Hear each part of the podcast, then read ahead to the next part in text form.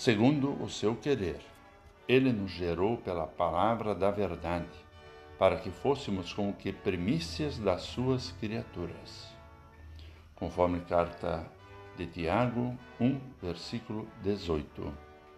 Olá, querido amigo da Meditação Diária Castelo Forte 2023, dia 17 de outubro.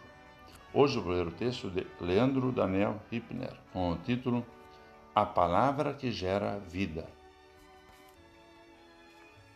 As palavras têm poder. Essa frase é muito usada para fazer as pessoas acreditarem que, simplesmente por repetir certas palavras, as coisas vão acontecer e suas vidas vão melhorar. É verdade que a Bíblia diz que nossa vida é dirigida pelos nossos pensamentos e que nossa boca fala do que nosso coração está cheio.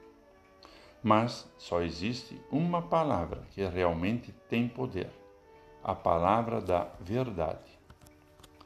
Deus nos gerou pela palavra da verdade.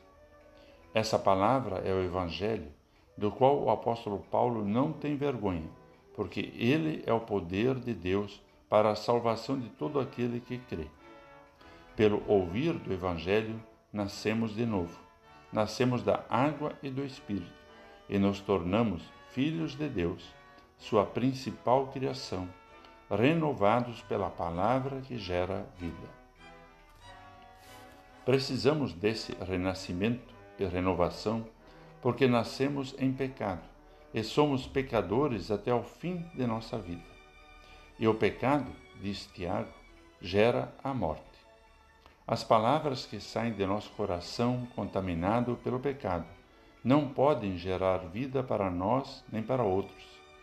Elas só nos afastam ainda mais do Criador da vida. Mas Deus agiu em nosso favor, pois seu Filho Jesus, a palavra viva, veio ao mundo e cumpriu a lei de Deus, pagando por nossos pecados na cruz. Ele é a palavra da verdade que gera vida nova e eterna e nos leva de volta ao Pai das luzes. Vamos falar com Deus. Senhor, obrigado, porque nos fizeste nascer de novo pelo poder do teu Evangelho. Enche-nos com teu Espírito para que sejamos fiéis praticantes e anunciadores da tua palavra de vida a todos que colocas em nosso caminho. Por Cristo, nosso Salvador, Amém. Aqui foi Vigan Decker Júnior com a mensagem de hoje.